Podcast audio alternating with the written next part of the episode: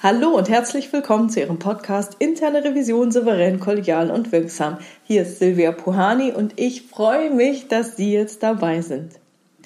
Ich habe über mein Kontaktformular eine Anfrage erhalten. Guten Tag, Frau Puhani. Ich höre immer wieder gerne Ihren Podcast. Die Themen sind oft kurz und knapp gefasst und auf den Punkt gebracht. In der Kürze liegt die Würze. Außerdem bin ich noch nicht so lange in der internen Revision und freue mich immer wieder über Insights und Tipps.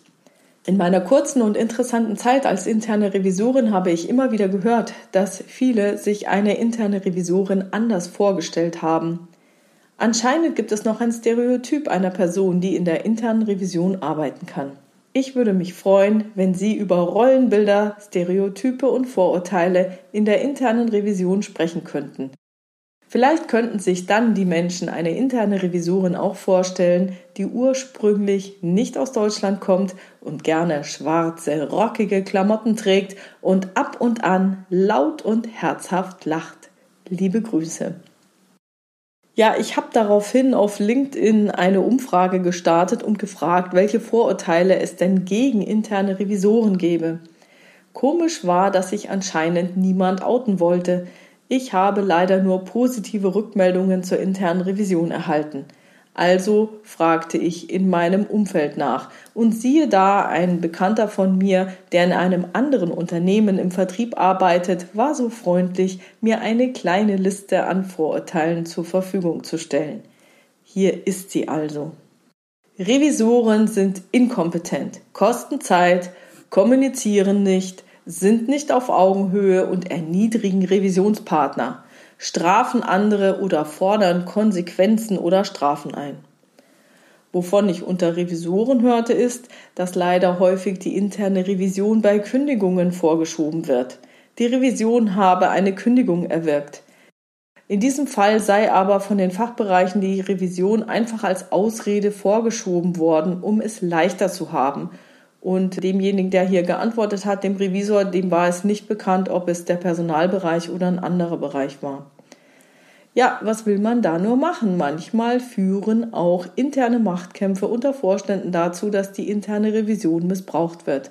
Dann soll sie gegen einzelne ungeliebte Personen recherchieren. Der auftraggebende Vorstand hofft damit, etwas in die Hand zu bekommen, um den Mitarbeitenden loswerden zu können. Wenn sich der Verdacht von solchen Aufträgen herumspricht, verfestigen sich solche Vorurteile natürlich. Andere Vorurteile, die mir begegnet sind, Revisoren sind regelverliebt und würden den Kontext oder die konkrete Situation nicht beachten. Revisoren hätten ein Problem damit, wenn einzelne Mitarbeitende Fehler machten. Ich glaube auch, dass uns Hollywood nicht gerade in ein positives Bild rückt. Auch in Deutschland sind in Film und Fernsehen nur sehr selten Revisoren zu Gast und wenn, dann in negativen Stereotypen rollen. Als Oberbuchhalter mit schütterem Haar, der alles besser weiß. Als ich in der internen Revision begann, waren dort sehr viele Männer. Ich finde es sehr erfreulich, dass es inzwischen sehr viele Frauen in unserem so spannenden und herausfordernden Beruf gibt. Ja, und besonders freue ich mich über die zahlreichen Revisionsleiterinnen. Die Welt ist bunt und vielfältig und interne Revisoren und Revisorinnen sind das auch. So, was kann man jetzt gegen Stereotype und Vorurteile tun? Selbstverständlich ist es super schwer, gegen Vorurteile anzugehen, besonders wenn die interne Revision, wie eben vorhin dargestellt, missbraucht oder vorgeschoben wird. Ich glaube, wir können uns nur zeigen und kommunizieren und uns als Revisoren zu erkennen geben. Erklären zu können, wie wir unsere Arbeit verstehen und bei Vorurteilen gelassen bleiben. Das sind wichtige Voraussetzungen. Da muss man auch ungute Situationen aushalten können. Dinge ansprechen, wenn die interne Revision zu Unrecht in ein schlechtes Bild gerückt wurde. Doch dabei stehen wir wieder vor dem großen Problem der Kommunikation. Richtig ist das, was verstanden wurde, nicht das, was wir gesagt haben. Richtig ist das, was verstanden wurde. Wenn der Gesprächspartner uns nicht verstehen will oder kann, dann laufen unsere Versuche ins Leere. Ich kann Sie nur ermuntern, genauso wie die Ideengeberin dieses Podcasts weiterzumachen, laut zu lachen, Humor zu haben oder in schwarzen, rockigen Klamotten herumzulaufen. Zeigen Sie sich als Mensch, der die Rolle der internen Revision ausübt. Arbeiten Sie daran, dass sich Rollenbilder, Stereotype und Vorurteile verändern. Kommunizieren Sie Ihre Kompetenz, aber auch Ihre Inkompetenz. Der Fachbereich, der sich auf sein Thema und seine Tätigkeit spezialisiert hat, wird immer besser im Thema sein als Sie. Das macht doch nichts. Sprechen Sie das aus. Sie haben den Überblick über Ihr Unternehmen. Ihre Kompetenzen liegen im Erkennen von Zusammenhängen und Wechselwirkungen und ganz besonders im Stellen von Fragen. Beachten Sie den jeweiligen Kontext und machen Sie sich aus Perspektive der Gesamtorganisation ein Bild von Ihrem Prüfungsgegenstand. Lassen Sie sich von Rollenbildern, Stereotypen und Vorurteilen nicht abschrecken. Alles in der Welt verändert sich. Nichts bleibt gleich. Also, als ich vor mehr als fünf Jahren Revisionskollegen erzählte, dass ich einen Podcast zur internen Revision machen werde, da hielten sie mich für verrückt. Es gäbe keine Themen. Wer soll sich das anhören? Und so weiter und so weiter. Und wissen Sie was? Mir gehen die Themen nicht aus. Ich will zeigen, dass wir alle vor ähnlichen Herausforderungen stehen. Sie sind mit Ihren Themen nicht alleine. Und wenn ich Ihnen mit diesem Podcast nur eine kleine Hilfestellung gegeben habe, souveräner, kollegialer oder wirksamer werden zu können, dann hat sich die ganze Arbeit schon gelohnt. Zur Motivation hier noch ein Auszug aus einer Rede von Nelson Mandela. Unsere tiefste Furcht ist nicht, dass wir nicht genügen, Unsere tiefste Furcht ist, dass wir über alle Maßen kraftvoll sind. Es ist unser Licht, das uns am meisten Angst macht und nicht unsere Dunkelheit.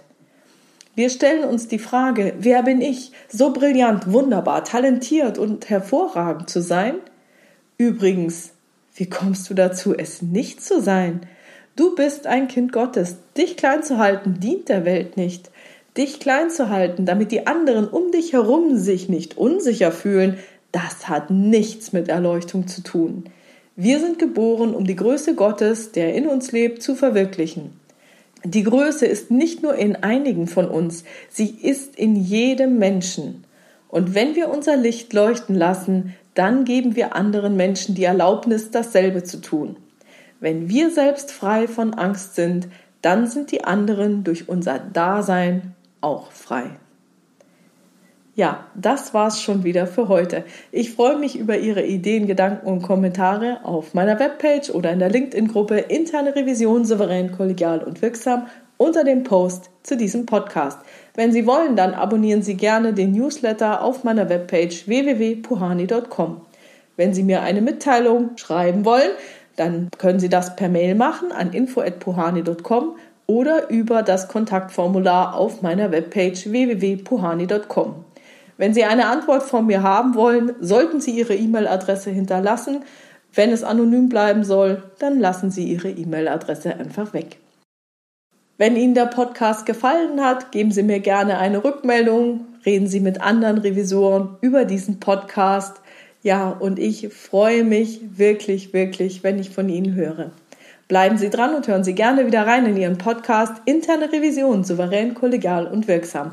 Mein Name ist Silvia Puhani und ich wünsche Ihnen erfolgreiche Prüfungsprozesse.